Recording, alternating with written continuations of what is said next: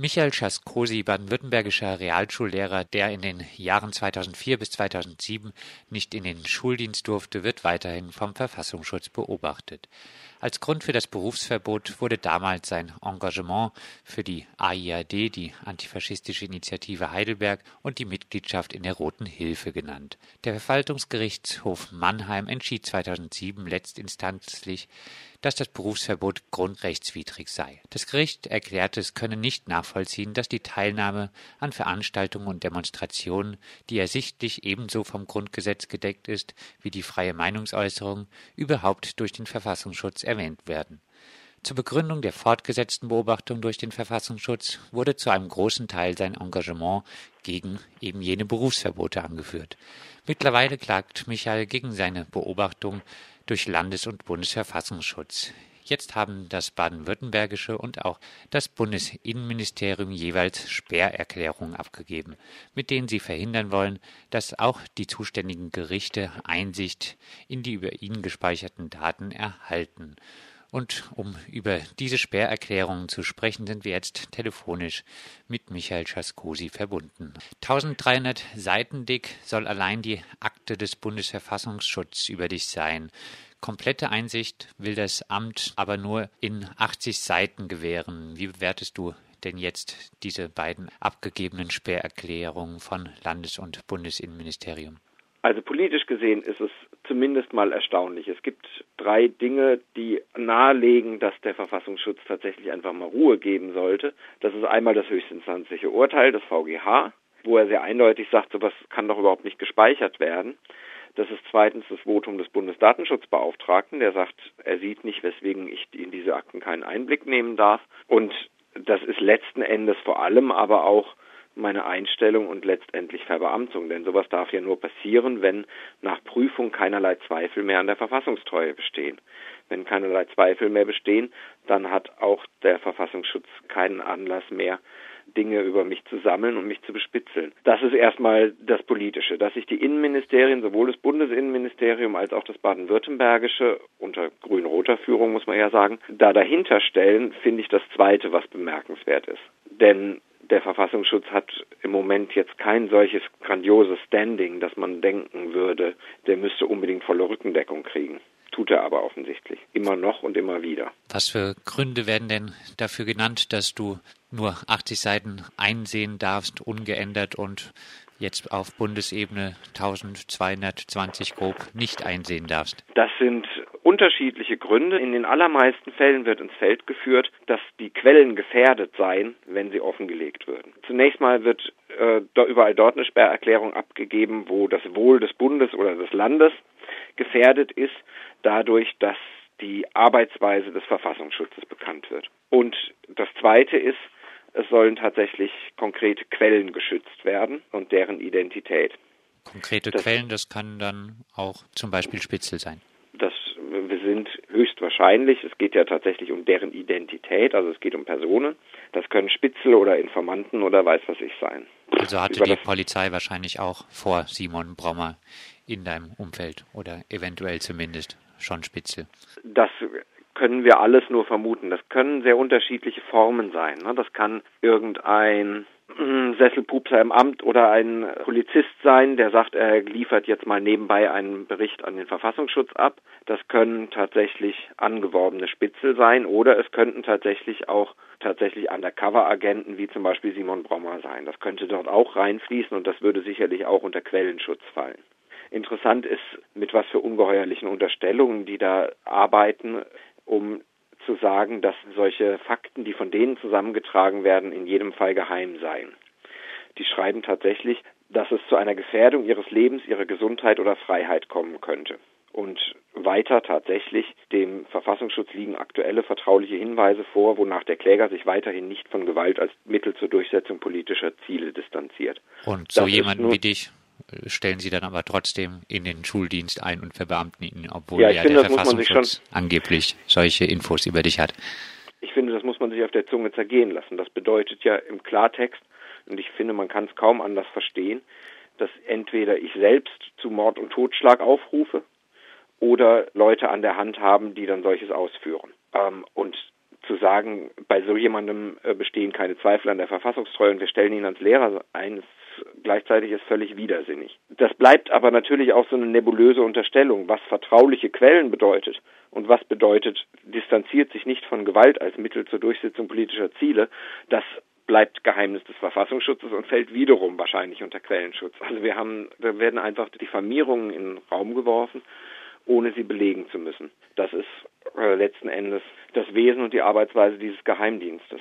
Können denn jetzt die Gerichte so überhaupt darüber urteilen, ob deine Beobachtung unrechtsmäßig ist? Du klagst ja gegen die. Hat das Gericht jetzt irgendeine Möglichkeit, darüber zu befinden, ohne diese ganzen Akten?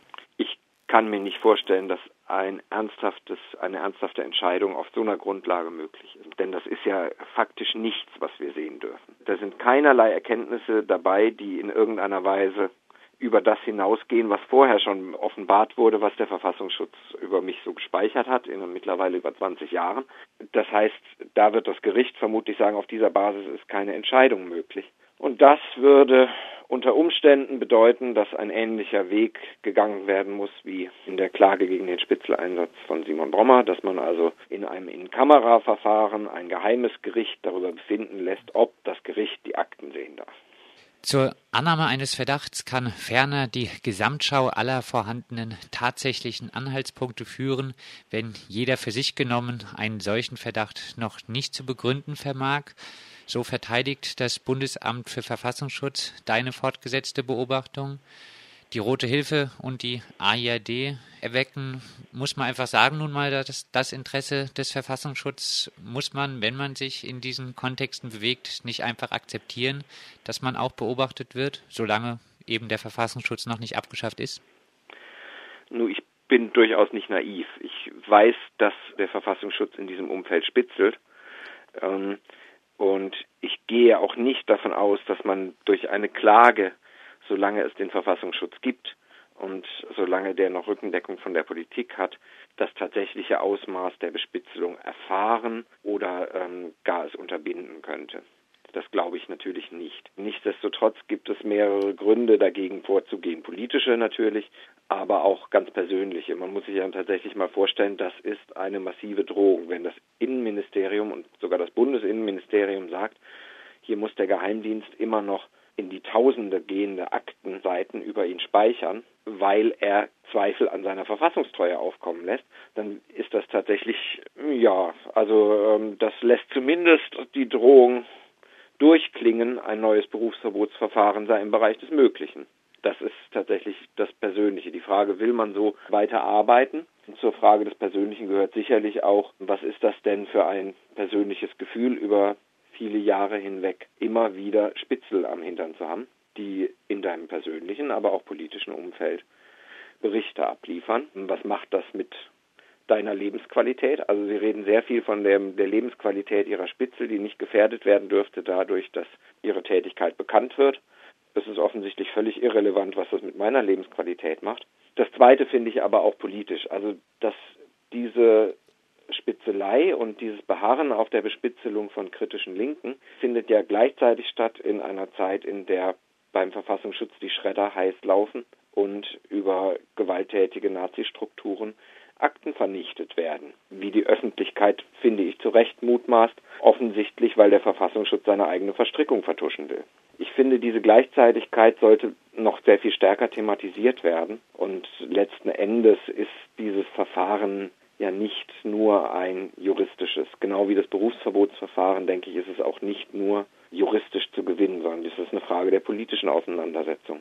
Und es ist eine Möglichkeit, das an die Öffentlichkeit zu tragen. Wie schon gesagt, auch das baden-württembergische Innenministerium hat eine eigene Sperrerklärung bezüglich der vom Landesverfassungsschutz gesammelten Daten erlassen. Aus der versprochenen kompletten Aufklärung des Heidelberger Spitzelfalls Simon Brommer ist nichts geworden. Du hast schon angesprochen die ausbleibende Aufklärung der NSU-Tätigkeiten, auch ja in Baden-Württemberg.